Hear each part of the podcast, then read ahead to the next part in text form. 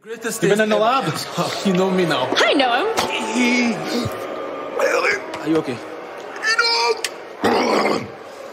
this? Get PTSD. Falling in stone. The sneak attack. The little gremlins. She doesn't even care. I am I am so so sorry. But due to the catch clause, you could face any member of the no quarter catch crew tonight. So who would you like to face? Kelly, we are Meta-Four. We're ready for anything. Tonight, Jakara took Roxanne to the limit. Last week, Lash the legend, she had two matches in a row. And in the second one, with zero preparation, she nearly beat the NXT Women's Champion. Kelly, who is doing it like us right now? Nobody!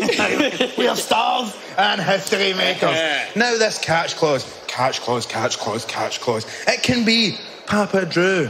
It can be Uncle Mullet. It can be what's the other guy's name? Call him new guy, my brother. It can be the new guy, or it can be Charlie and his chocolate factory. The result remains the same.